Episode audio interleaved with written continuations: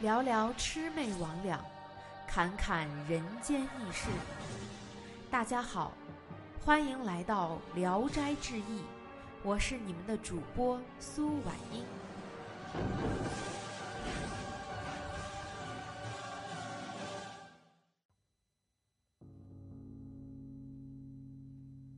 书接上回，耿十八得知自己可能已经死了，但是唯独挂念老母亲。想到这里，不由难过的泪水连连。他走着走着，忽然看见前面有一座高台，游人很多，他们蓬头垢面，身带枷锁，哭着叫着。上去又下来，听人说这就是望乡台。众人来到这里，纷纷从车上跳了下来，你争我抢的往台子上爬。押车人用鞭子抽打他们，禁止他们往台子上爬。唯独轮到耿十八时，催他上去看一看。耿十八一口气儿登上了几十级台阶，这才到了台子的最顶端。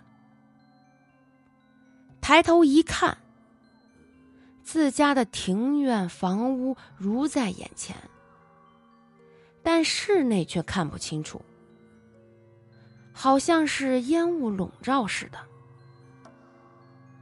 耿十八触景生情，心里顿感凄恻难受。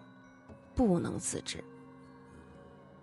回头看时，一个短衣打扮的人站在旁边，询问耿的姓名。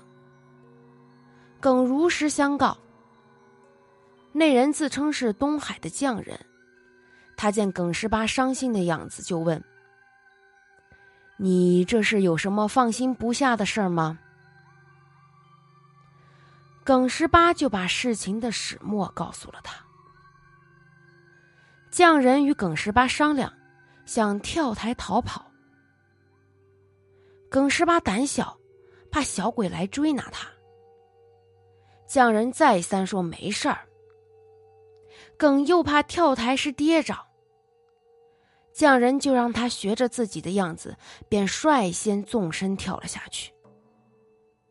耿十八果然也随着跳下，竟安然无恙的着了地。更庆幸无人察觉，看见来时乘坐的车仍停在台下，两人急忙拼命奔逃。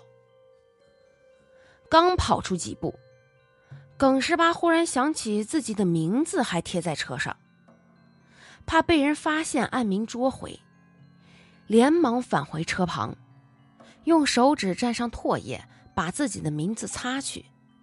这才放心的猛跑，两人跑得上气不接下气，也不敢停歇。时间不长，就跑到了家。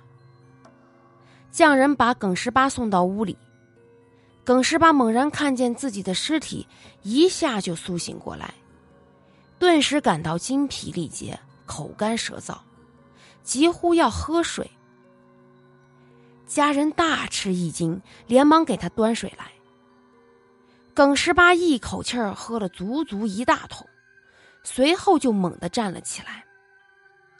先是叩首做拜状，接着又到门外拱手作揖。回屋后就直挺挺的躺在床上，不再动弹。